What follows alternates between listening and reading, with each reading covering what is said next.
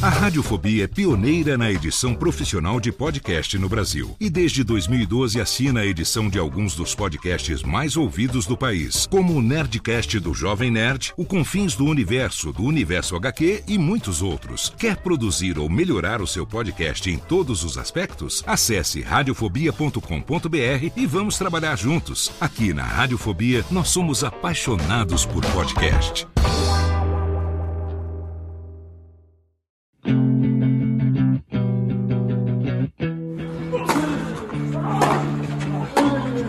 Começa agora o Backhand na Paralela, o podcast sobre tênis que vai além das quadras. Apresentação de Jeff Paiva e comentários de Ariane Ferreira. Ready?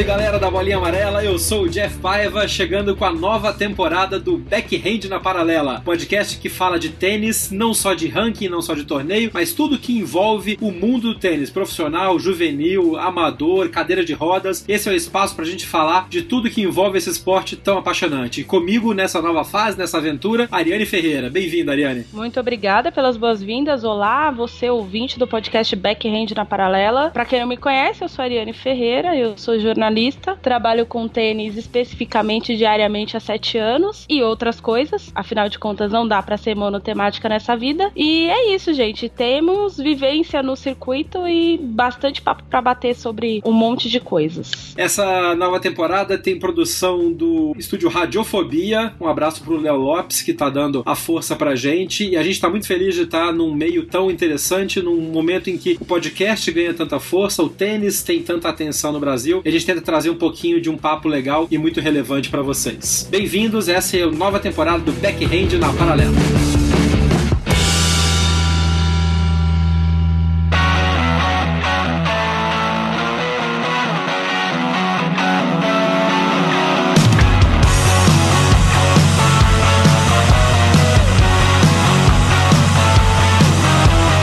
E esse primeiro programa começa com um dos temas que foi mais discutido nas últimas duas, três semanas do circuito mundial e que é resultado exatamente dessa conjunção de novos fatores que o mundo está vivendo, tanto no tênis quanto no comportamento humano, se a gente pode dizer assim. É exatamente o caso do US Open, a final do US Open mais especificamente, mas tudo que levou até a situação que aconteceu na final feminina do US Open, em que Serena Williams chegou como favorita, enfrentou uma jogadora muito bem entrosada com um jogo muito encaixado, que era a Naomi Osaka, e no meio do jogo se perdeu com relação a marcações equivocadas, ou não equivocadas, no caso, do árbitro português Carlos Ramos. E a gente tem muito para falar porque o que nos pareceu e o que levou muito desse comentário no decorrer dessas semanas, desde a final do US Open, é até que ponto a luta pelo respeito à mulher no esporte foi fator relevante nas decisões acontecidas na final e até que ponto a Serena usou do seu prestígio, do seu privilégio para tentar passar por cima e escapar com alguma coisa que de fato foi uma infração. Tem muito papo para isso, a gente tem não muito tempo, a gente vai tentar trazer para vocês um pouco das opiniões e tudo que a gente coletou nesse período. Então, para começar, Ariane, o que que aconteceu? O que que aconteceu? O que aconteceu, basicamente, foi que a Serena Williams confundiu um monte de coisas, né? Ela confundiu a luta pelo feminismo que ela emplaca como poucas pessoas no circuito, mas em vários momentos ela emplaca quando convém. Vou dar um exemplo do próprio US Open. Uh, uma semana antes do US Open começar, o presidente da Federação Francesa veio a público, criticou a vestimenta, o Black Panther, aquela roupa toda colada no corpo que a Serena usou na última edição de Roland Garros, e informou que seria proibido utilizar esse tipo de roupa em Roland Garros a partir de agora. As mulheres não poderiam usar esse tipo de roupa. Muitas pessoas, muitas mulheres, as feministas do circuito que todo mundo conhece, a Lizzie Cornet, a Judy Murray, um monte de gente protestou e a Serena foi uma das pessoas que ficou em silêncio a respeito da decisão da Federação Francesa francesa. Aí na primeira semana do US Open, a Alice Cornet, por um acaso, foi multada, uma multa exorbitante, por ter desvirado a roupa dentro da quadra. Ela desvirou uma blusa, ela tava com top, ela não ficou nua, ela não expôs o corpo dela. Foi uma troca que durou alguns segundos e a desculpa do US Open para multá-la, logo depois do mundo inteiro se revoltar a respeito da decisão, foi que tá na regra, que ela tinha que estar sentada para poder fazer a troca de roupa. E mais uma vez a gente ouviu o silêncio da Serena Williams. E aí acontece que daí daí, do nada, ela saca a carta do feminismo e começa a gritar com o Carlos Ramos e com o chefe de arbitragem que ela estava sendo punida, que ela estava levando aquele tipo de advertência e perdendo ponto e na sequência game, porque ela era mulher, que se fosse um homem que tivesse agido como ela, não teria acontecido. É bom, é importante a gente falar que os homens são muito mais indisciplinados que as mulheres no geral. Isso para qualquer coisa e principalmente no tênis. O Christopher Clary, jornalista do New York Times, trouxe um número bem interessante. Durante o US Open, 86 homens levaram advertências em quadra contra 22 mulheres. Olha isso. Então a gente está dizendo que dos 128 homens que disputaram a chave de simples, uh, na verdade a conta entra jogadores de duplas e tudo mais, mas separados por sexo. Mas assim, se a gente considerar que são só 128 jogadores, mais de 70% deles foram punidos, em detrimento de menos de 18% das mulheres. Então a conta não fecha, o discurso da Serena não fecha aí. Foi feio, ela foi punida corretamente. O que torna a situação mais feia ainda é que ela não reconhece que estava errada. Ela em momento nenhum pediu desculpas ao Carlos Ramos por chamá-lo de ladrão. Ela ofendeu o árbitro, um árbitro que está no circuito há muitos anos. Eu comentei na abertura que eu tô no circuito há sete anos. Eu nunca vi um jogador falar mal do Carlos Ramos e olha que a gente escuta falar mal de vários árbitros, sabe? Nos baixo... A gente escuta mesmo. Sim, com certeza. É bastidor, gente que trabalha em torneio. Eu nunca vi ninguém falar dele, falar da Eva Asderak, que foi a árbitra de cadeira da semifinal entre a Serena e a Kim Clijsters em 2009, em que a Serena ameaçou uma árbitra de linha de morte e foi, na verdade, eliminada do torneio no match point da adversária. Foi outra cena vergonhosa. A Serena sacou da carteira de ser serena, de estar em Nova York, da torcida ser agressiva, da torcida ser complicada. A torcida em Nova York ela é muito complicada para quem assiste, para quem tá lá é pior ainda, gente. É. Quando é um americano em quadra, é uma situação Vira Copa Davis, vira estádio de futebol, né? vira Corinthians perdendo de 2 a 0 na Libertadores dentro da arena, com um pênalti contra desmarcado errado, assim. É realmente qualquer quadra pequenininha de flush medals com qualquer americano, não é um americano importante, com qualquer americano, vira um ambiente hostil, ruim pro tênis, aliás, totalmente discrepante do tênis.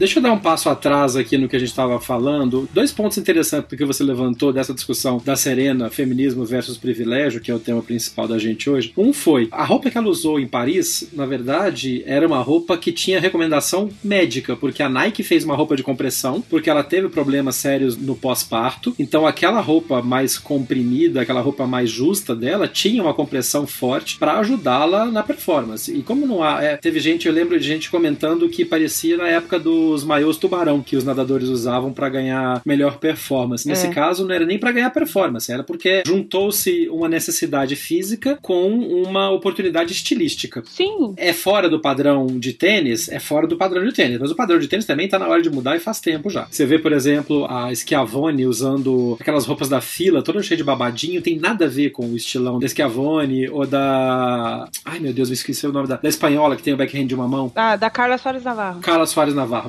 Que também usa. De vez em quando dá umas roupas pra ela jogar que não faz o menor sentido com o biotipo da Soares Navarro, mas enfim, essa é outra discussão. E com relação a Alizé Cornet, aquela discussão gerou uma mudança da regra, que foi uma coisa muito interessante, porque a partir dali existe uma regra pra homem ou pra mulher. O homem pode tirar a camisa mesmo sentado. Na regra feminina, até aquele momento, nem se ela tivesse sentada no banco, ela podia trocar de camisa. Ela tinha que ir ao vestiário pra trocar de camisa, ou pra desvirar a camisa, enfim, pra fazer coisa que significasse mexer na camisa a ponto de expor alguma parte do corpo por baixo, que no caso ela estava de top, como todas usam. Então, nesse ponto, o feminismo e o tratamento diferenciado para com as mulheres que o Tour coloca, ele foi contestado e ele serviu como um final. Agora, o que a Serena fez, e a gente relembra rapidamente aqui os- as três advertências que ela levou na final. A primeira foi por receber coaching. E aí não importa se ela, Serena, se beneficiou do coaching, mas para efeitos de tênis, a jogadora e os seus representantes que estão no box identificado como Players Box, ou a- o camarote dos jogadores, qualquer comunicação entre eles partindo de qualquer um dos lados pode ser considerado coaching. E foi o que aconteceu. O técnico dela fez um sinal para ela receber a bola mais na frente. O sinal foi captado pelo Carlos Ramos, que é um baita árbitro, que tem uma, uma visão periférica estupenda, e ela tomou o warning. Aí, legista de pós-crime é muito fácil, né? Mas me parece que a única falha do Carlos Ramos naquele momento foi dizer pra Serena: nem vou falar da coisa do soft warning, que é uma coisa que existe, que muito jogador, pô, mas você não me deu soft warning antes, só me avisou, só me deu a punição direto. O o Ramos podia ter falado: você tomou uma advertência por coach porque o seu técnico fez o coach, mesmo você tendo visto ou não, e isso está na regra. É uma explicação que cabia naquele momento. Sim. E essa ele não o deu. Só que aí a Serena começou a sair da casinha, e a hora que a Naomi Osaka continua enfiando a mão na bola e ganhando dela, e ganhando dela, e ganhando dela, a Serena estourou uma hora, já no segundo set, e quebrou uma raquete ao perder um game. E ao quebrar a raquete, ela tomou uma advertência normal que ela tomaria, que é a advertência por abuso de material. Somando com a primeira advertência que ela tinha tomado de coach e que ela achava que era injusta, ela perdeu o ponto. E aí a coisa degringolou até o ponto dela ficar descontrolada, falar pra caramba nas trocas e não levantar de troca, ela falar com todas as letras para o Carlos Ramos: Você é um ladrão, você me roubou um ponto. Eu quero que você me peça desculpas e retire a punição. E ao falar que é um ladrão, ela tomou a terceiro warning e perdeu o game inteiro. A construção da situação, ela podia ser com a Serena, podia ser com o Fonini, para usar um exemplo de alguém que a gente É. conhece bem, que é estourado, podia ser com o André Sá, que já contou que já tomou advertência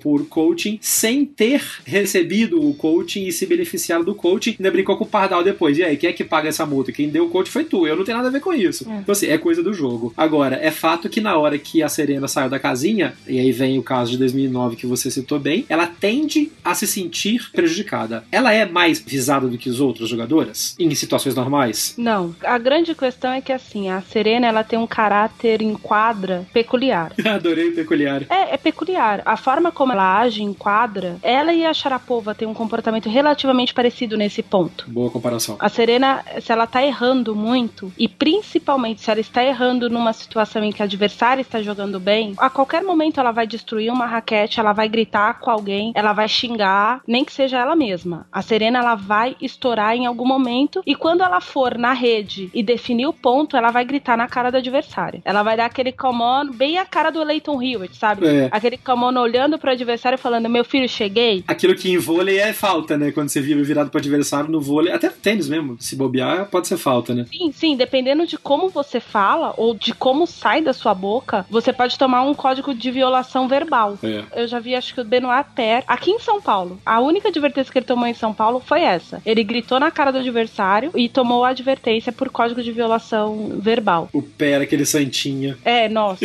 enfim. controlado. Veio aqui passar vexame. Aqui passar vergonha aquele torneio. Mas enfim, não vamos entrar no mérito do Per. Então, é um caráter peculiar. Outras jogadoras se frustram mais rápido. Algumas choram. É que assim, é como sou eu e você. Eu, quando tô nervosa, eu choro. É, eu brigo. Tem gente que xinga, tem gente que briga. Então, a gente tem que entender. E aí, por ela ter esse caráter peculiar dela, a Vênus, por exemplo, se irrita com muito mais facilidade. A Vênus, teoricamente, perde a paciência mais rápido, só que a Vênus não estoura durante o jogo. Eu não me lembro de ver a Vênus destemperada em quadra. Acho que a única vez que eu a vi foi quando ela tomou um warning por coaching também, e que ela usou o mesmo argumento da Serena. Eu não preciso de coach, amiga. E aí que é o grande ponto, né? Não é questão de precisância, é questão de fazência. E o cara fez, e te pegaram. Sim, e é aquela história que fica muito claro. Saiu do box, o árbitro viu, o árbitro vai punir, cara. Se você que tá na quadra viu ou não, não é problema do árbitro. E uma coisa que assim, é uma discussão que todo mundo entrou nela, e eu acho que pra mim não cabe nessa situação, é ele não precisa dar explicações sobre a advertência. Vou lá. Eu não acho. É isso. Não, você tá tomando uma advertência nesse momento por coaching. Quem fez coaching? Não interessa, minha filha, joga bola. Então, mas esse é um ponto que cabe até uma discussão e entrar, inclusive, a atitude de outros árbitros, porque exatamente enquanto este imbróglio do Carlos Ramos acontecia, teve também o imbróglio do nosso querido Mohamed Layani, que foi pro outro lado do espectro, né? Não só explicou o que ia acontecer, como desceu da cadeira, chamou o Kyrgios, sentou ele no colo, falou: vem cá, filhinho, se comporta direito, vai pro jogo, não sei o que lá, que o Kyrgios estava naqueles momentos Kyrgios que ele tinha desistido do jogo, e ele voltou e ganhou o jogo depois do coaching de juiz. E o Layani tomou dois torneios de suspensão pela ATP por causa de comportamentos não ortodoxos. Aliás, inclusive inadequados e acho a punição leve pra ele. Ele tinha que pegar um mês.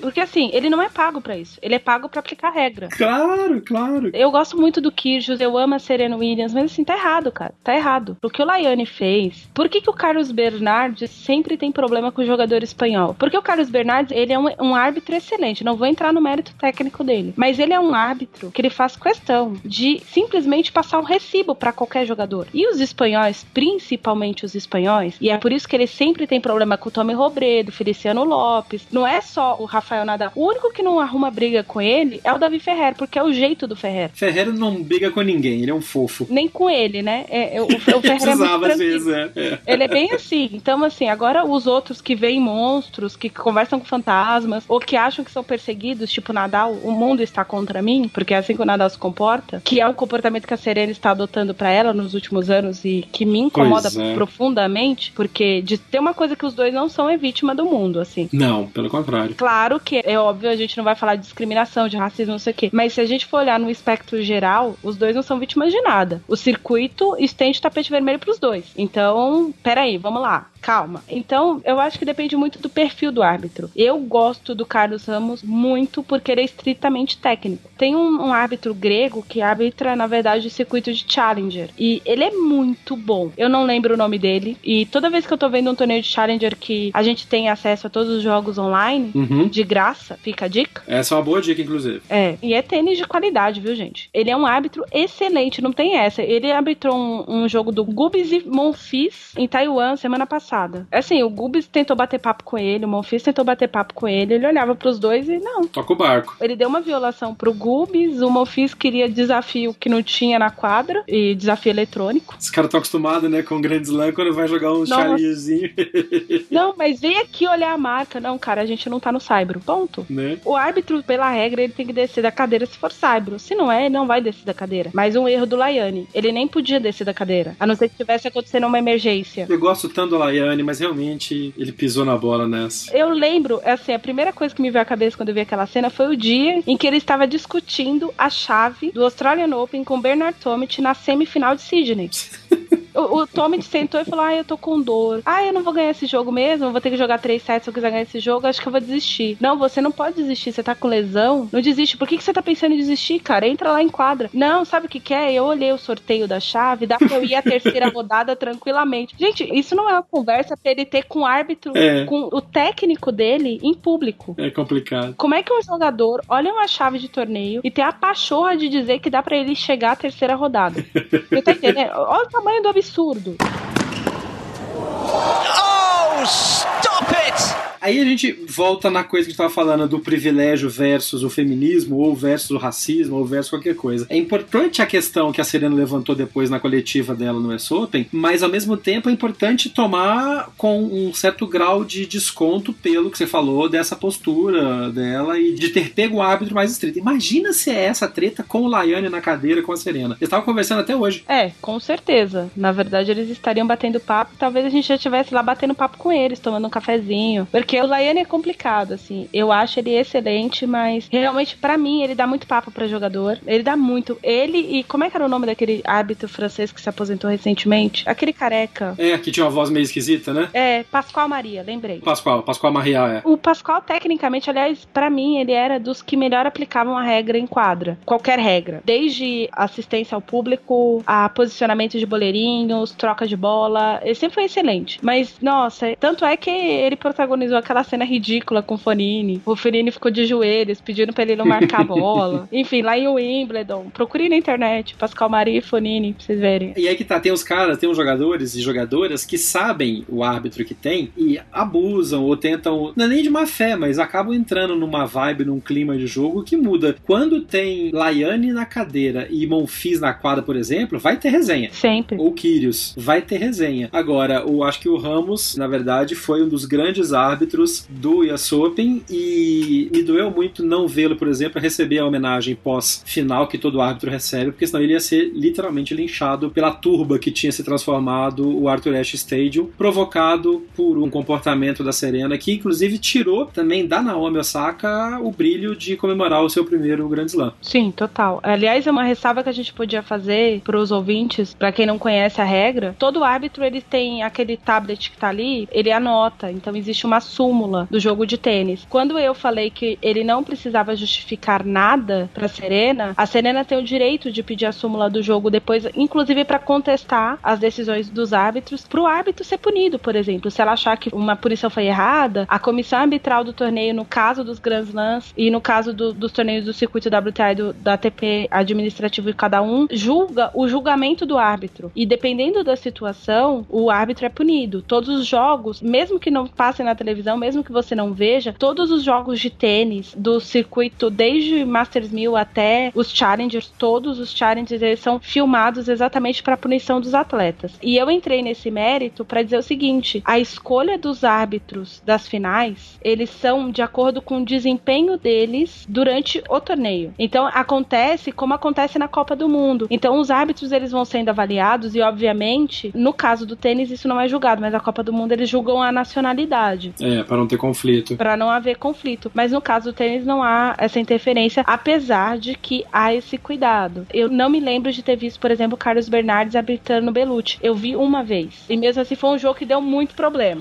deu muito problema para todo mundo. Foi em Madrid, inclusive, quadra 1 de Madrid, 2013, eu acho, 2014. Enfim. Para quem tá chegando agora no backhand na paralela, nossa grande vantagem é a Ariane ser essa enciclopédia ambulante de datas e fatos e sempre corretos. Eu, eu tento. então, eles sempre evitam isso. Então, o Carlos Ramos, e é uma coisa importante, a organização do US Open sabia que a final mais importante do torneio esse ano era a final feminina. Sim. Tanto que os números de público julgam que mais de 1 milhão e 600 mil pessoas a mais só nos Estados Unidos assistiram à final feminina. A audiência na Europa também foi maior para a final feminina do que a masculina. E no Japão, obviamente, né? Afinal de contas, a mocinha tava lá para fazer história pelo Japão. Primeiro Grand Slam do Japão. Ê, que beleza. Era um jogo tenso já previsto. Agora, uma coisa que me lembrando agora é que na hora a reação foi: nossa, o Ramos estragou o jogo. Porque a nossa tendência é, puta, o juiz não precisava ter feito isso. Só que quando a gente vai analisar depois, pelo contrário, ele fez exatamente o que necessitava ter sido feito naquele momento. E a Serena que confundiu feminismo com privilégio, racismo com privilégio, todos contra mim. Você usou uma expressão boa, Ariane, que é essa do Nadal. Todo mundo acha que Nadal, Serena acham que tá o mundo contra eles, né? Sim. E na verdade é exatamente o mundo contra eles, porque eles são um dos melhores do mundo lutando contra todo o torneio, todos os jogadores, tudo, mas é uma luta que deveria ser uma luta saudável, que você enfrenta como desafio. Ou no mínimo você xinga o seu próprio técnico, como o Murray faz e o Djokovic faz, que vira pro boxe e, e descarrega os fantasminhas todos. Não, total. Esse é um assunto que ainda vai dar muito pano pra manga e a gente vai discutindo em próximas edições até os desdobramentos disso. O que é legal de comentar é que 90% das jogadoras do circuito WTA se posicionaram depois do fato a favor do Carlos Ramos, ou no máximo dizendo que ele podia ter sido um pouco menos severo, dado um pequeno soft warning, mas pouquíssimas, se não nenhuma, pelo que me lembro de ter lido, concordou que houve sexismo, que até a Billie Jean King, nos dias posteriores ao fato no US Open, se posicionou dizendo que é, tem problema, tem sexismo, mas que no fato ali realmente foi uma coisa de jogo em que a regra foi aplicada e não, não era uma questão de preconceito ou discriminação contra a Serena em si. E fica de novo os parabéns para Naomi Osaka. Duas observações. Diga. A Azarenka foi a única que se pronunciou a favor da Serena a respeito de sexismo, utilizou rede social e chegou a responder mal criadamente fã. e agora na China, Wuhan, a Madison Keys fez o que acho que todo mundo gostaria de ter feito e foi uma coisa que a Ostapenko fez em Seul. Dizer o quanto ficou triste de ver o momento da Osaka apagado pela má criação, pela falta de educação dos norte-americanos. É. A Kiss disse que ficou muito triste, ficou visivelmente a Serena ficou incomodada com o comportamento dos próprios torcedores na hora da premiação. Durante o jogo estava a favor dela aquele monte de vaias Sim. contra o árbitro, mas na premiação foi realmente lamentável e Naomi Osaka, anotem esse nome porque a menina não se abalou, vice-campeã em Tóquio, a Pliskova jogou melhor que ela, então a Pliskova mereceu ganhar o título de Tóquio, mas ela jogou muito bem a semana inteira em Tóquio, ficou 10 jogos consecutivos desde a campanha do US Open, foi a jogadora que menos esteve em quadra em questão de tempo dentro do US Open, uma campanha impecável, jogando um tênis impecável, tecnicamente muito bom, adaptado às adversárias, ela mereceu ganhar o torneio. Mereceu, jogou muito e foi uma pena que ela não conseguiu ser campeã em Tóquio, porque ia ser a consagração total dela ganhar em casa, né? É. Mas acho que sim, ela se recuperou muito bem desse problema, enfim, dessa situação ruim. E ela parte, ela tá em oitavo no ranking da WTA no momento que a gente tá gravando esse podcast. E ela vai, eu acho que a gente tá vendo uma futura número um do mundo. Com bastante potencial. É. E com mais solidez que a Eline Svitolina. Que não carece muito pra ser mais sólida que a Svitolina, não, mas vamos deixar por aqui essa corneta. Mas é, isso, a gente vamos. É. Enfim, não, mas é porque é, são os dois potenciais, assim, porque É. a gente, por exemplo, uma jogadora muito talentosa que agora saiu do top 10, mas que poderia brigar se não fosse totalmente destemperada é a Ostapenko. É. Joga muito, mas erra muito, né? É que o Ostapenko é winner wall, né? Ou ganha ou vai pro muro. Não tem, ela, é a gente brinca que o plano A dela é bater forte, o plano B é bater mais forte. E o plano C é bater mais forte ainda e a bola furar a parede do outro lado da quadra. Então, enfim, esse é o problema do Ostapenko, né? É. é pro atual circuito, ela poderia representar mais. Aliás, vemos Naomi Osaka no momento, desde que começou a trabalhar com Sasha Bain, é muito mais sólida que a maioria das meninas do circuito. Muito. E a gente tá falando do circuito que tem bastante gente sólida. A galera fala mal, mas, por exemplo, a, a Pliskova teve uma fase ruim, mas é uma jogadora sólida. A Petra Kvitova é uma jogadora sólida. O top 20 da WTA é um top 20 jovem, é. mais jovem que o da ATP. A menina que fecha o top 20 tem 20 anos, que é a Arina Zabalenka, que é outra pessoa que ainda não chegou no top do seu potencial. Quando chegar, vai dar muito o que falar também. Eu vou te dizer que a minha final dos sonhos do Australia Open, que é o próximo, ou até de Singapura, que é o Finals da WTA, a minha final dos sonhos é Carro Garcia e Osaka. Eu quero muito ver esse jogo. A Carol é muito sólida, cara. A Carol é sensacional. Eu a vi jogando em Roland Garros, eu tinha visto ela na Olimpíada. Ela em quadra é espetacular. Mais um assunto pra gente falar nas próximas edições sobre esse desenvolvimento da nova geração do tênis feminino. A gente faz uma pausa rapidinha, na volta tem uma conversa muito interessante com o Léo Botija, que é o vice-presidente de tênis e cadeira de rodas da Federação Mineira de Tênis, e daqui a pouco a gente volta para falar de Copa Davis, finada Copa Davis, descansa em paz, e da Lever Cup. Esse é o Backhand na Paralela.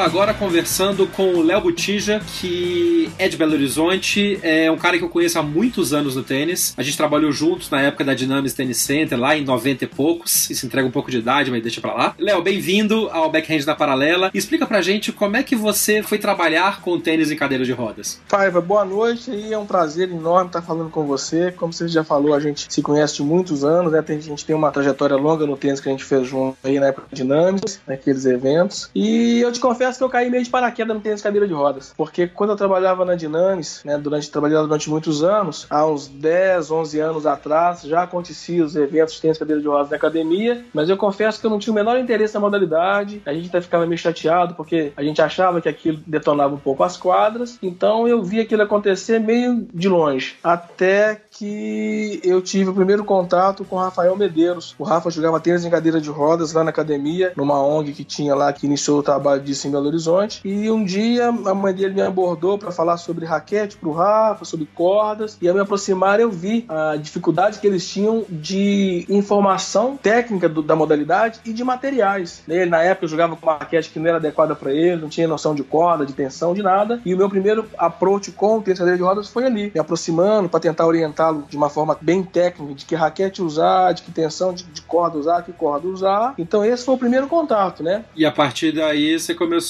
a entender, a conhecer e a trabalhar um pouco mais com o tênis cadeira de rodas. É, na realidade, a partir dali eu comecei a ver a, a modalidade com outros olhos e na época o Rafa e o Daniel Rodrigues iam participar de um master do tênis cadeira de rodas brasileiro e me pediram para dar uma semana de treino para os dois. Eu dei e quando passou essa semana, a pessoa que treinava eles me falou que o Rafa ia ficar sem poder treinar, porque eles treinavam num horário e o Rafa ia fazer um curso e que ia impossibilitar ele continuar treinando. E aí veio a ideia, eu treinava a equipe infantil juvenil da academia, eu era responsável técnico, a gente tinha uma van que fazia o transporte, o Rafa não tinha carro, tinha que andar de ônibus, o lugar era longe, o acesso era difícil. Eu tive a ideia de tentar colocar o Rafa treinando junto com os meninos da equipe, né? Uhum. No primeiro momento teve um receio, tive um medo, porque eu não sabia como que os meninos iam receber o Rafa, né? Porque 15 adolescentes entre é. 12 e 17 anos e era uma novidade tanto para mim quanto para os meninos. E para minha surpresa, no primeiro dia que o Rafa foi treinar com os meninos, ele foi a sensação do treino. Que legal. Todo mundo queria jogar na cadeira como o Rafa, e o Rafa desde o primeiro momento foi muito bem aceito por todos, e dali começou então meu início com o tênis cadeira de rodas, vem daí então, né? O Rafa treinando com a nossa equipe infantil juvenil na Dinâmica. Para quem tá ouvindo e assim como eu que também não conhecia, não tinha muito contato com o tênis cadeira de rodas, acho que para começar, explica pra gente o que é exatamente o tênis de cadeira de rodas e quem pode jogar? É só quem anda de cadeira de rodas exatamente? Ou que tipo de deficiência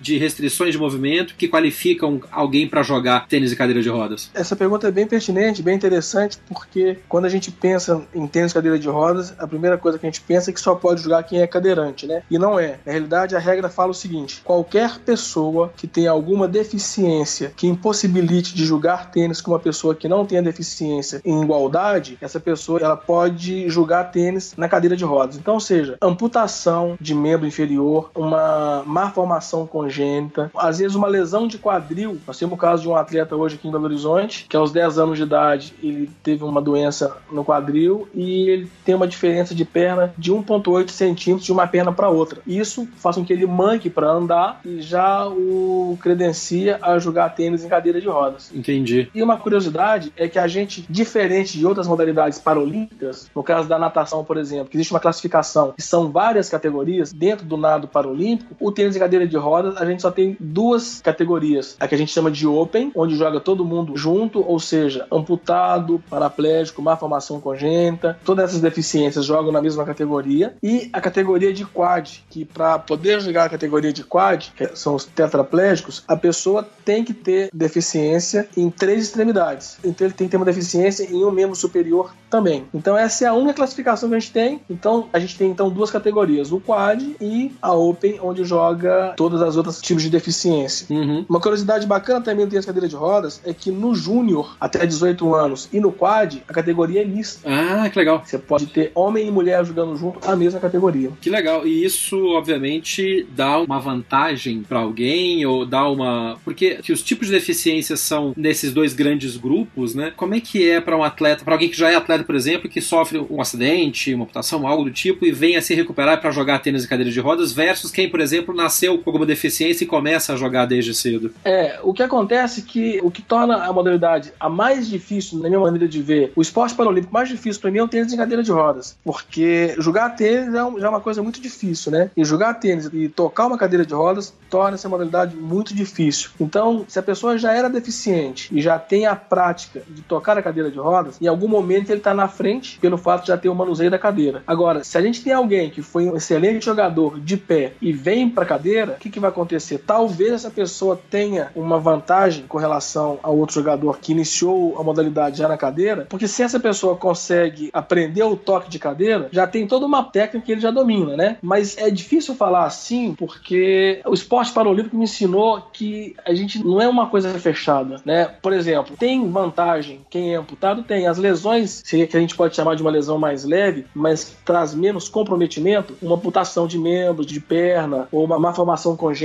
que seja da cintura para baixo, essa pessoa vai ter um controle do tronco. Ah, Isso sim é uma grande vantagem. Então, um paraplégico que não tem controle de tronco, ele vai ter que jogar amarrado na cadeira e toda vez que ele executa um golpe, isso causa um desequilíbrio. Ele tem que empurrar o corpo para trás, se equilibrar novamente para tocar a cadeira e ir para a próxima bola. Então, alguém que é amputado, mas que tem um controle de tronco, leva uma vantagem. Entendi. Tem até estudos, depois de muita reclamação, a ITF está estudando a possibilidade de criar uma nova categoria, que abrangeria talvez aí os paraplégicos e alguns jogadores que jogam na categoria de quad, que às vezes a gente acha que pô, esse cara não seria um quad. Então deve-se criar uma categoria intermediária. E aí o Brasil tem grande chance de ter nessa categoria jogadores entre os cinco melhores do mundo. A gente tem o Maurício Pomê de São Paulo, que foi um jogador quase profissional de pé e que veio para cadeira e que durante muito tempo foi o melhor jogador que a gente teve no Brasil em tênis de cadeira de rodas. É. Ele e o Rafael Medeiros, que é um mineiro que já teve aí ranking de 23, 24 no mundo, o Rafa é paraplégico e tem uma lesão T8, T10 completa. Então, ou seja, ele tem pouca massa muscular, pouco tronco, mas ele joga num nível que a gente desconhece, talvez pouquíssimas pessoas no mundo conseguem executar, jogar da forma que ele joga com a lesão que ele tem. Se cria essa nova categoria, o Rafa também vai ser beneficiado com isso e aí pode estar entre os cinco melhores do mundo nessa nova categoria.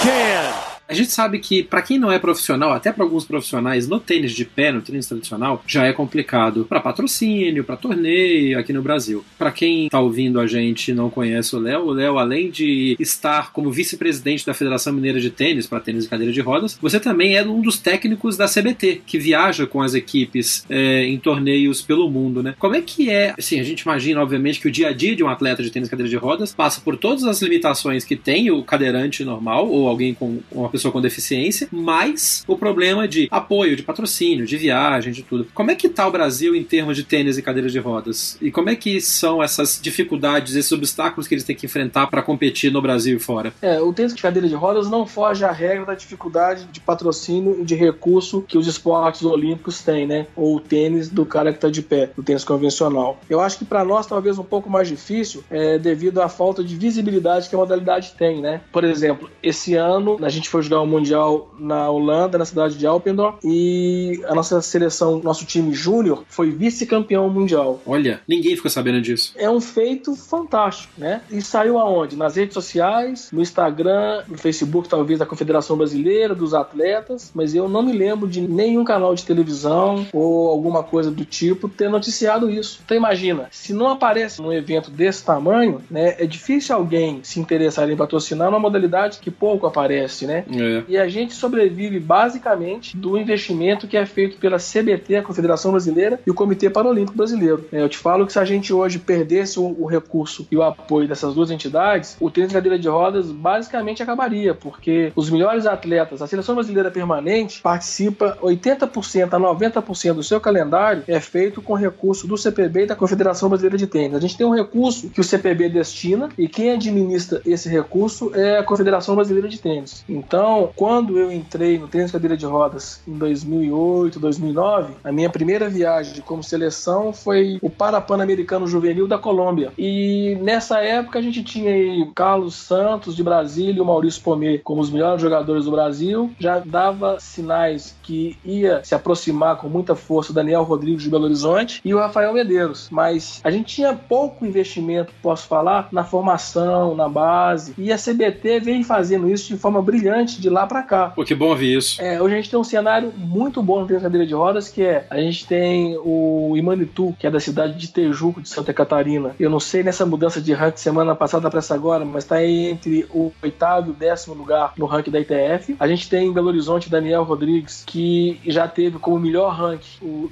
15 lugar no ranking da ITF. Tá em 19 agora. Isso, tá em 19 agora. E tem a Natália Maiara, que mudou para Flórida, junto com seu técnico em busca de mais tempo para treinar e mais qualidade nos seus treinos. E ela tá de 16 ou 17 do mundo. 16, eu tô com o ranking aqui olhando. Isso, 16. A Natália, por exemplo, é uma que a rede social dela é sensacional. Ela mostra é. as viagens, mostra as dificuldades, mostra as vitórias. É muito bacana acompanhá-la. Então imagina, e a seleção brasileira de júnior, tendo sido vice-campeã na Holanda, ano passado, ela ficou em terceiro lugar no Mundial na Itália. Mas porque já vem aí de dois anos um trabalho que é feito, semanas de treinamento de junho. A CBT levou, acho que se não me engano, sete ou oito jogadores, com seus técnicos, mas com o nosso coordenador, que é o Wanderson Cavalcante, para semana de treinamento. Lá em Floripa. Isso aconteceu em São Paulo, no CT, isso aconteceu em Fortaleza por duas ocasiões, com toda uma estrutura de preparador físico, de fisiologista, ah, que legal. para testar e programar o treino para esses meninos para quando voltam para casa. E isso deu resultado, porque já teve o terceiro lugar ano passado e o vice-campeão esse ano. Eu tô vendo aqui no ranking da ITF, no ranking júnior, que a gente tem o Juscelio Torquato em terceiro do mundo. Exatamente. E o João Lucas Takaki em décimo. Ou seja, nós temos dois jogadores top 10 mundial do de júnior. Sim, o Juscelio Torquato, ele é hoje o sexto melhor brasileiro e no ranking de adultos, se não me engano, ele é 140. 140, 140, isso. E o Juscelio Torquato, ele mudou para Belo Horizonte tem 45 dias, numa busca de conseguir ter melhor treinamento, de se dedicar mais à, à modalidade. Ele está treinando com a nossa equipe em Belo Horizonte há 45 dias. Ah, que legal. E é uma promessa que a gente tem pro futuro aí brilhante. É, porque ele é novo, ele, tem, ele fez 18 anos agora. Fez 18 anos agora, no dia 17 de agosto. Que sensacional saber isso. Isso com pouco recurso que a gente tem. Então, se a gente tivesse um pouco mais de recurso, nossa, isso seria. A gente poderia fazer dessa realidade uma outra realidade, sabe? Eu tô vendo aqui no site da ITF de cadeira de rodas que tá tendo um torneio em São Paulo esse fim de semana, essa semana. São Paulo Your Chair Tennis Open vai ter agora, é isso? Não, esse torneio foi cancelado. Oh, que dó. O que vai ter na semana que vem em Uberlândia, de 3 a 7 de outubro, é Uberlândia Chair Tennis Cup, vai ser a segunda edição só nesse ano, porque teve um em março e vai ter esse agora. Na sequência, a gente tem Copa Guga, de 10 a 14 de outubro. Esse é um dos maiores torneios da América do Sul, porque pela graduação esse é o ITF2. Uhum. Conta bastante ponto e distribui 22 mil dólares em prêmios. Legal. Esse torneio esse ano tá muito forte. A gente tem jogador da Espanha, do Japão, dos Estados Unidos, Colômbia, Equador, mais os brasileiros. Né? O Daniel Rodrigues é, é um dos favoritos a ganhar esse torneio, também de Belo Horizonte. Né? Ou seja, a gente tá. O tênis cadeira de rodas vem numa crescente muito grande. Que bom, cara, que bom ouvir isso. Mas falta pra gente mais investimento. Claro. Falta pra gente mais investimento para que esses atletas consigam pensar só em treinar, que tenham condição de fazer um calendário da forma que se precisa fazer, fazendo mais saídas para Europa, para América do Norte, podendo ficar mais tempo competindo, sem ter que se preocupar como é que vai ser na volta, né? Se vai ter dinheiro pro próximo torneio ou não. Oh, turning on the style.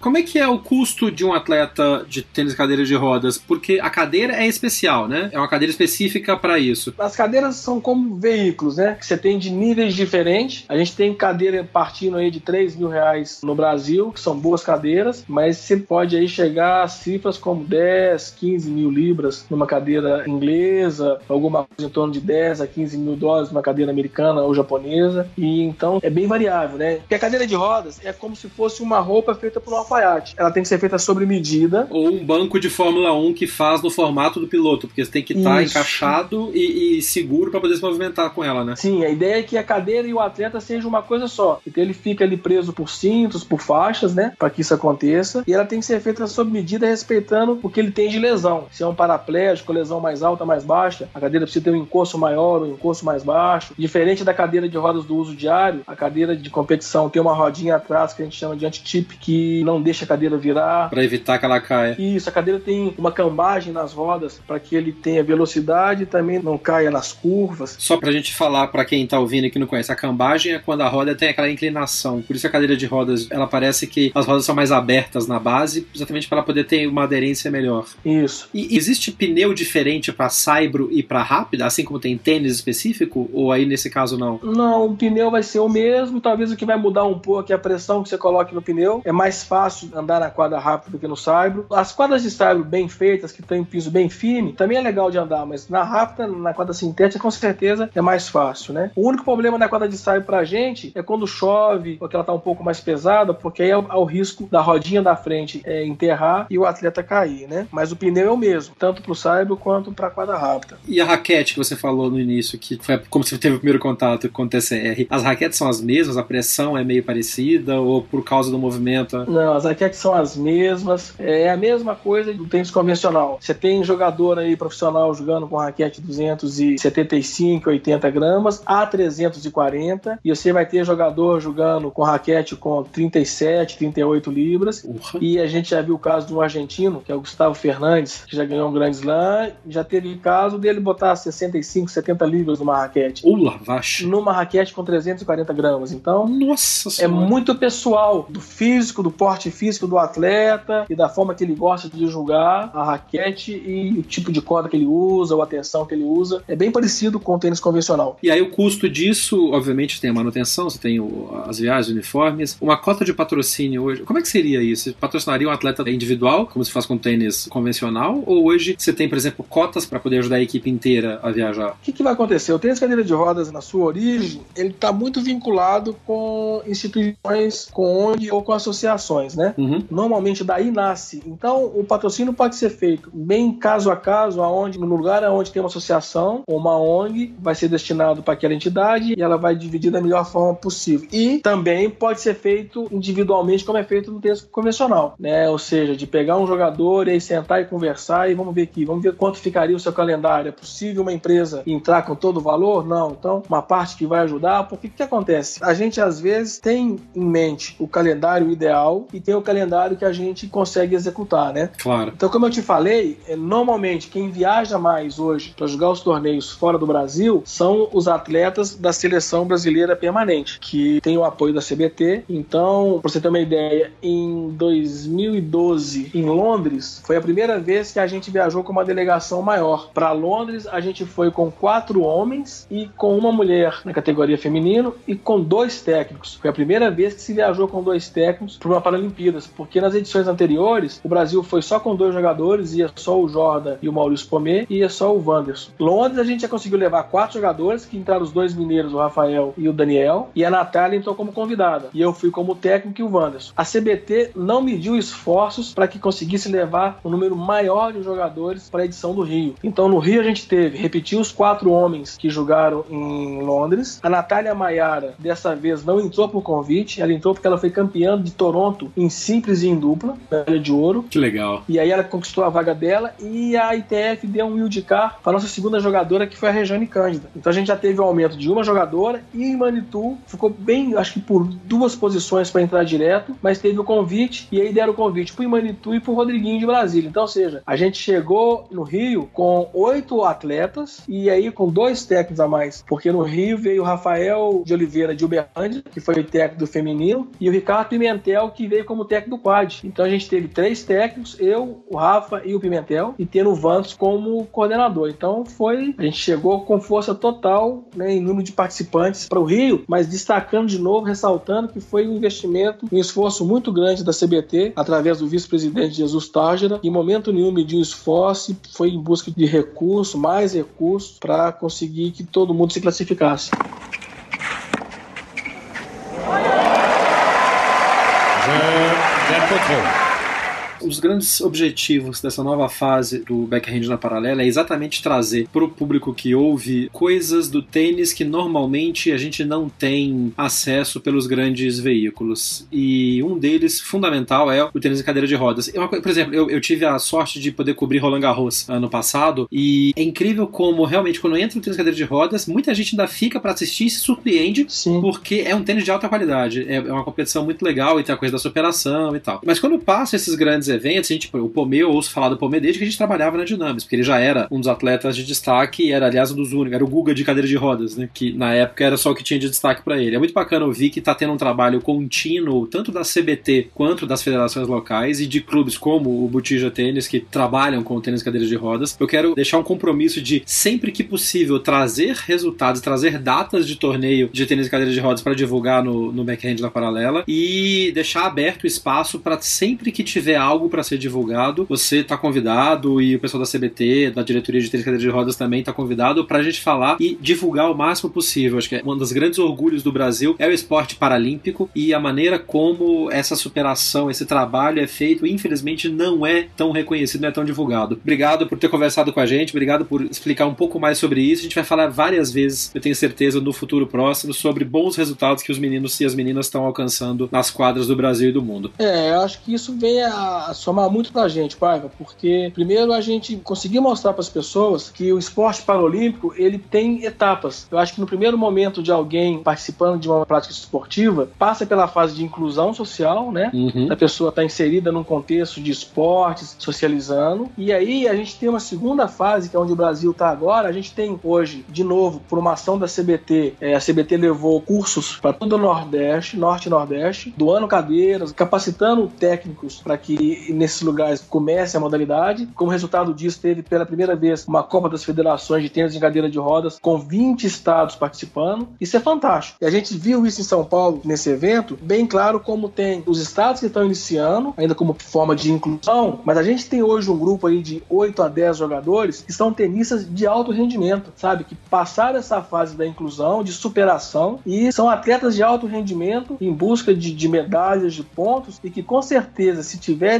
um pouco mais de investimento, é, não tenha dúvida que os resultados vão chegar, as medalhas vão vir e esse pessoal ainda vai dar muita alegria no tênis pro povo brasileiro também. E te agradeço demais o espaço, a oportunidade de poder falar, de mostrar um pouco mais sobre a modalidade. Minas Gerais, Belo Horizonte, que está virando um polo de tênis em cadeira de rodas. A gente tem hoje aqui competindo 20 atletas. Né? A gente tem hoje metade da seleção brasileira de tênis cadeira de rodas, basicamente permanente, é daqui. Daniel Rodrigues, Rafael Medeiros da seleção masculina. A Mericol Duval, que hoje é a segunda melhor do Brasil e 28 do ranking TF também. E agora com a chegada do Juscelio, né, que é terceiro do mundo júnior e vai começar a brigar pelas posições na categoria de adulto também. Belo Horizonte vai chegar muito forte em toque, com certeza. Bacana, vamos acompanhar e vamos. Tenho certeza que a gente vai trazer muita notícia boa ainda nas próximas edições do Backhand na Paralela. Valeu, Léo, obrigado. Valeu, Paiva. Até a próxima. A gente faz um intervalinho agora e volta daqui a pouco com a Ariane Ferreira comentando sobre a Davis Cup e a Lever Cup. Esse é o Backhand na Paralela. E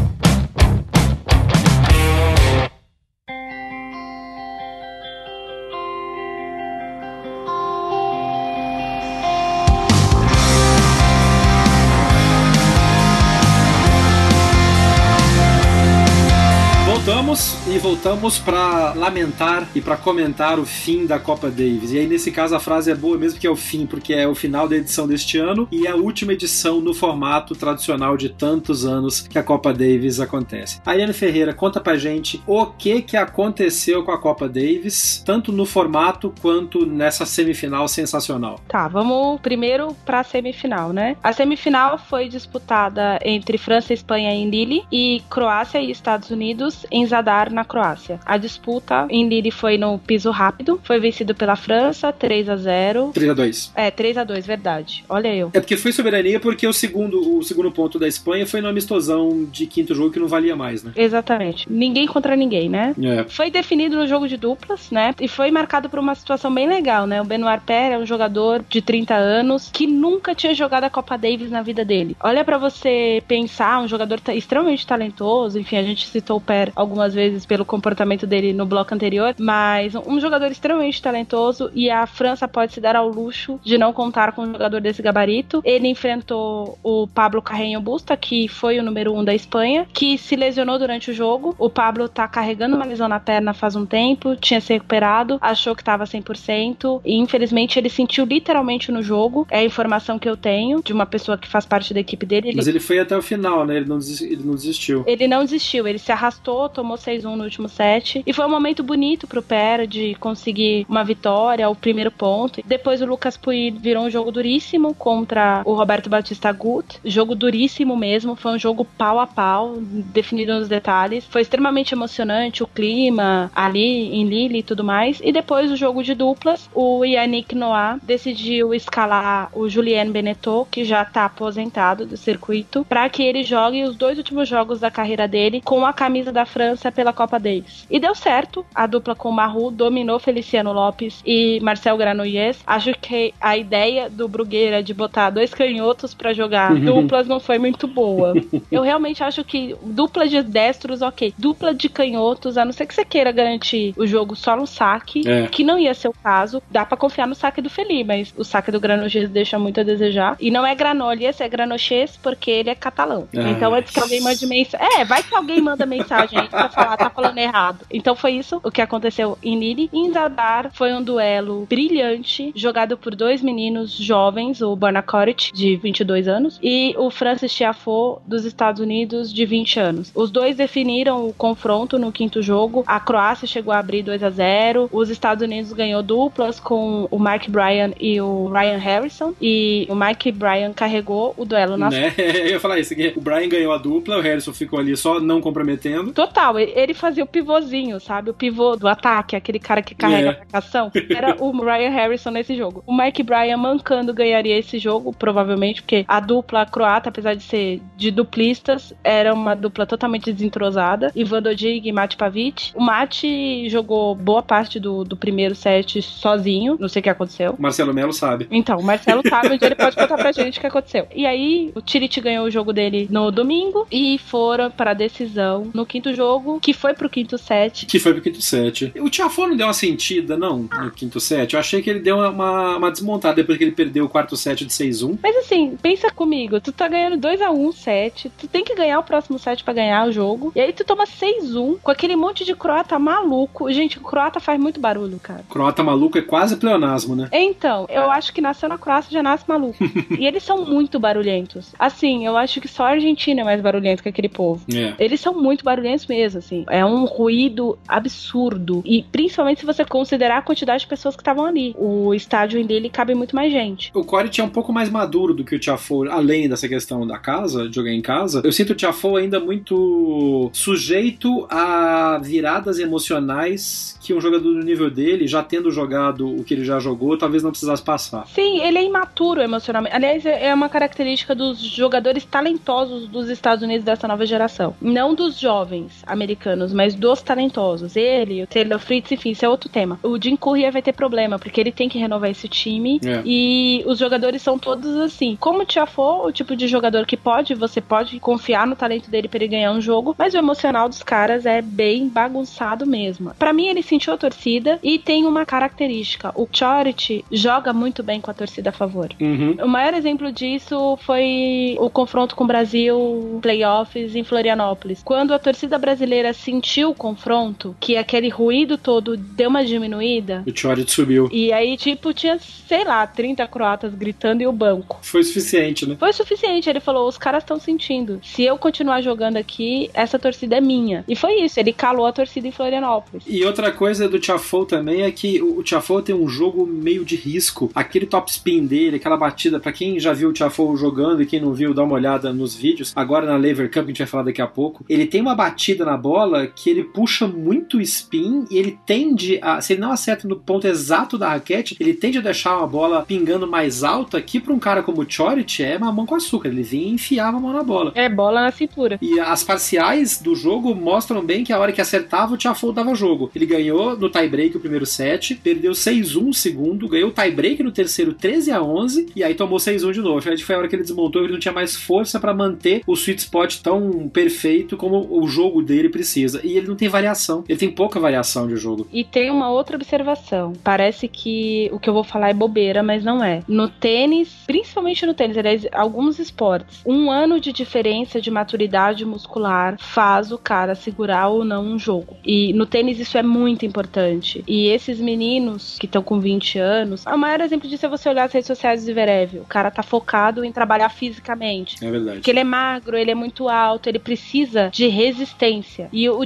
Ele não é resistente fisicamente. Não, e nem tão bem desenvolvido fisicamente. Ele parece Exatamente. ter dado uma, uma. Não uma relaxada, mas talvez não tão focado quanto o Zverev a gente vê, por exemplo. Exatamente, mas é porque são estágios diferentes, né? É. As pessoas que gerenciam e, e que falam e que mexem com o Zverev, a gente não pode deixar de esquecer, assim. O Zverev trabalhou quase um ano com o Ferreiro, tá trabalhando com o Ivan Lendl, é outro esquema. É. outro tipo de gente aconselhando ele. Outra, ele é amigo do Marcelo Melo. Marcelo fez 35 anos essa semana, enfim. Então, o Marcelo também vai falar pra ele, pô, cuida do teu físico, senão você vai sentir lesão. Enfim, e isso faz diferença não só pra não ter lesão, quanto pra aguentar uma sequência de jogos. Eu falo porque o Tiafoe, por exemplo, fez uma campanha maravilhosa num Challenger no Canadá. Na semana seguinte ele perdeu na estreia, porque ele não aguentou o jogo. Ele jogou o primeiro set e morreu. Tava claramente moído, é. Então não existe assim. Pra ele ainda é difícil e essa é uma etapa que o Chorit já passou.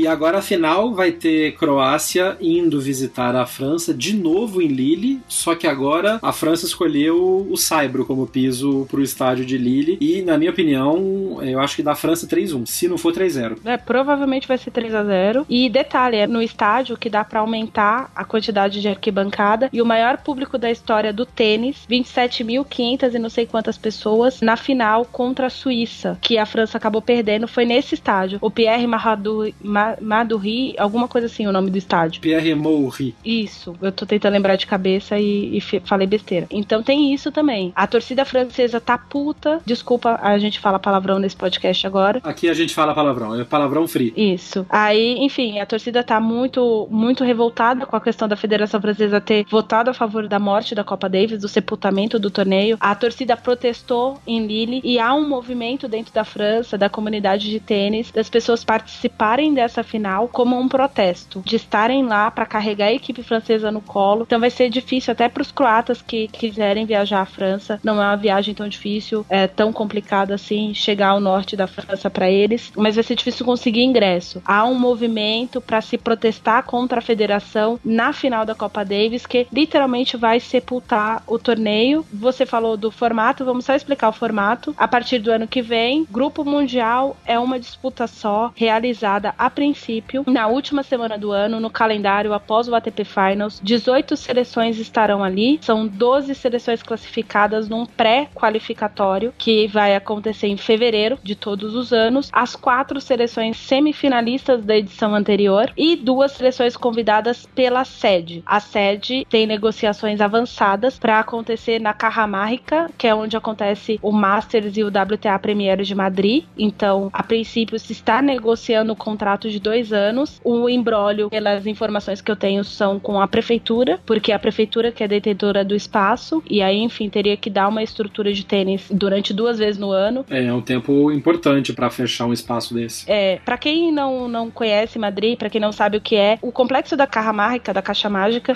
é como a AMB é para São Paulo, é um complexo grande de várias situações. Há um complexo de quadras que fica fixo ali, que são as quadras que os jogadores normalmente usam para treino. Então, durante o ano tem competições, os campeonatos nacionais de várias faixas etárias, os sêniores e tudo mais, porque há esse trabalho da organização de Madrid de sempre fomentar ter tênis ali para que o público sempre se mantenha. O torneio de Madrid, apesar de ser um dos que mais recebem turistas durante a sua disputa, a ideia da organização é que ele fique com um público fixo, um público fiel. Então, por isso há essa fomentação. Então, há uma estrutura, mas aí a estrutura da quadra central, da quadra 1, da quadra 2 teria que ficar disponível por mais tempo, o que demandaria muito dinheiro e também um prejuízo para a própria prefeitura, que poderia, enfim, fim de ano é época de evento em qualquer lugar do mundo. É. Mas o Piquet tem dinheiro para bancar isso, não tem não? Ah, ele tem. o grupo, como é que é o nome do grupo? O grupo Cosmos. Cosmos, com K. E o meu, eu esqueci o nome do proprietário de Indian Wells. O Larry Ellison da Oracle. Isso, Larry Harrison. Ele também vai entrar com dinheiro nisso aí. Esse é outro que cheira dinheiro também, né? É, só que assim, por exemplo, eu vou fazer só um comentário básico. Larry Harrison sonha em transformar o Indian Wells no quinto Grand Slam. No quinto Grand Slam. É. Enfim, o Indian Wells tinha tudo para ser um torneio que as pessoas saem de qualquer lugar do planeta para ir visitar, porque é no meio do deserto, relativamente perto de Las Vegas ali, enfim, é um complexo onde você vai para respirar tênis e volta, né, para os hotéis, enfim, não tem muito o que fazer. Você só vai pro evento de tênis, então poderia se tornar essa coisa toda, mas ele pegou o brinquedo e chamou dele, né?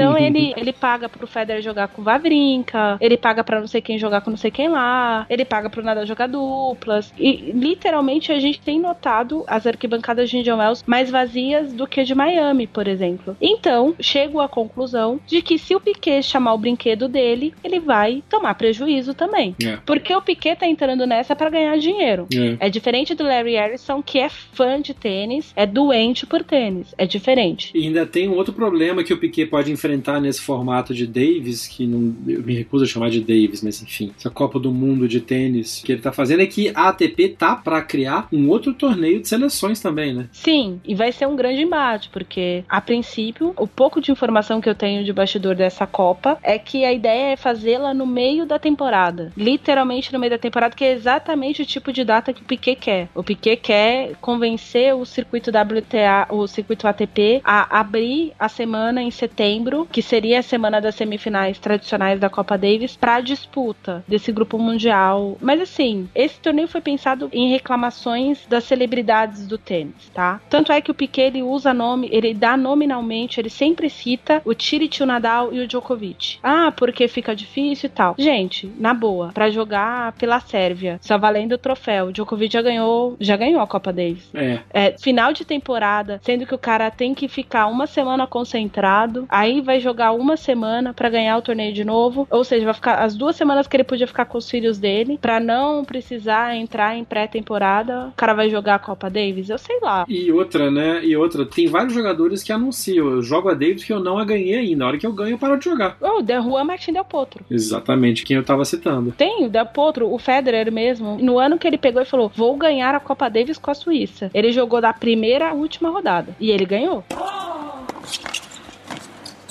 Oh, that is sensational!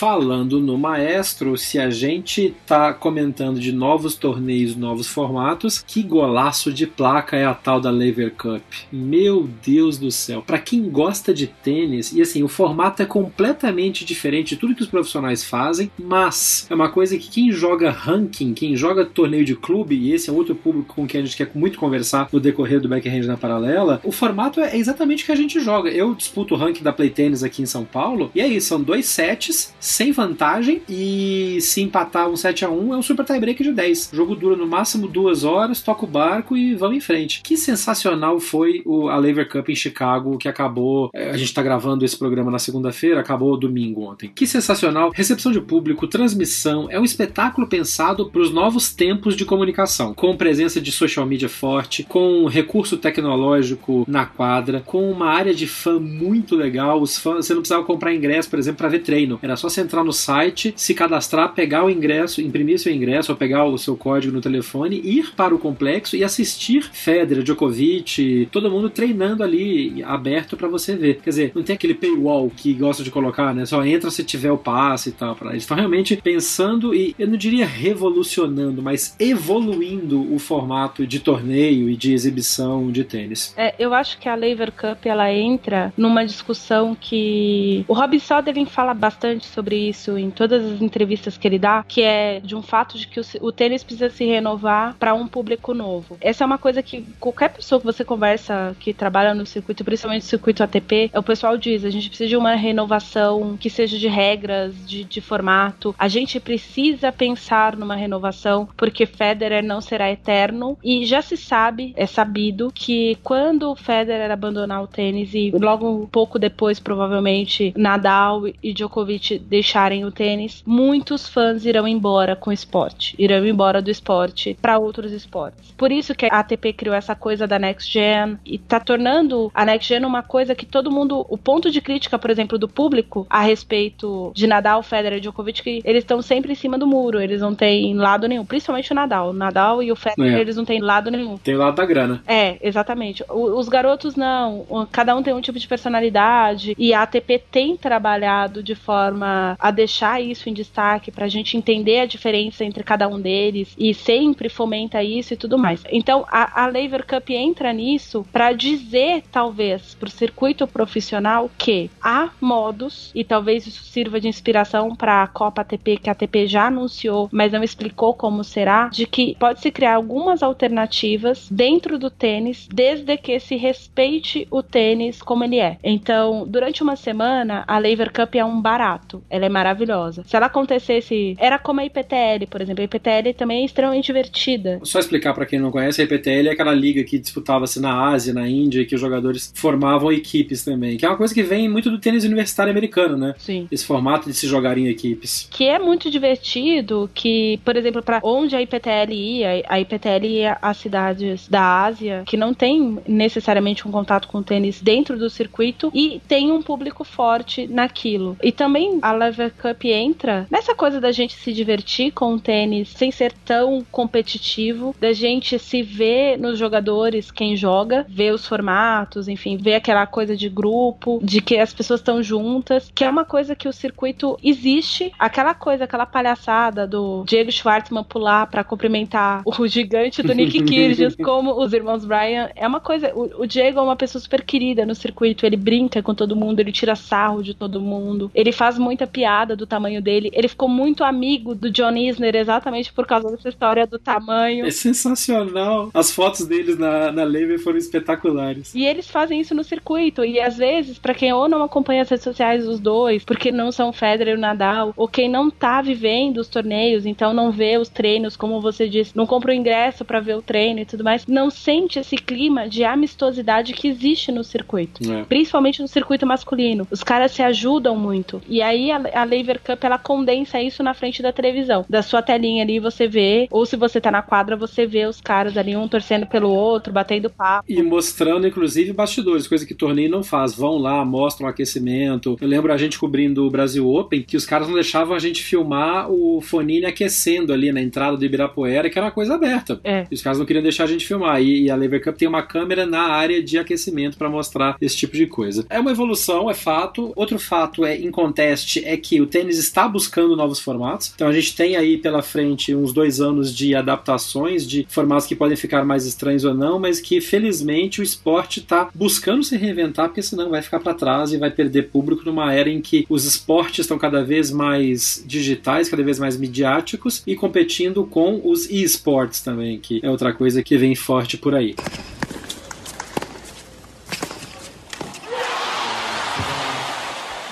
Esse foi o nosso primeiro episódio da nova temporada. É, acho que tem discussões interessantes pra gente continuar nos novos. Você que tá ouvindo a gente, manda o seu comentário, interage com a gente pelas redes sociais do podcast. É sempre BH na paralela. BH na paralela pro Instagram, pro Twitter e pro Facebook. Manda o seu recado, o que, que você achou, alguma dúvida, alguma pergunta, alguma sugestão de assunto pra gente falar. A ideia é falar menos de resultado de torneio na semana e falar mais do que acontece no tênis em todos os seus níveis. Você que joga no clube, você que é juvenil e treina com uma equipe no interior do Brasil, nas capitais. Fala com a gente, vamos conversar porque a gente quer ouvir você e quer dar voz para todo mundo, como a gente, por exemplo, teve essa conversa bacana com o Léo Botija falando sobre tênis e cadeira de rodas e o desafio que esses jogadores e jogadoras têm, a superação que eles mostram e infelizmente o quão pouco reconhecimento que eles têm. Valeu, obrigado pela audiência, obrigado por estar com a gente até aqui. O programa é quinzenal, então no dia 15 de outubro tem edição nova do Backhand na Paralela. A gente se vê lá. Um abraço.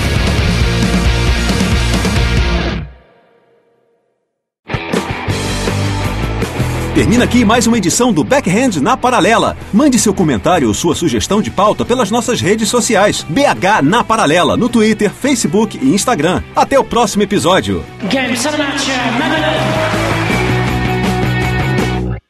Este podcast foi publicado pela Radiofobia Podcast Network.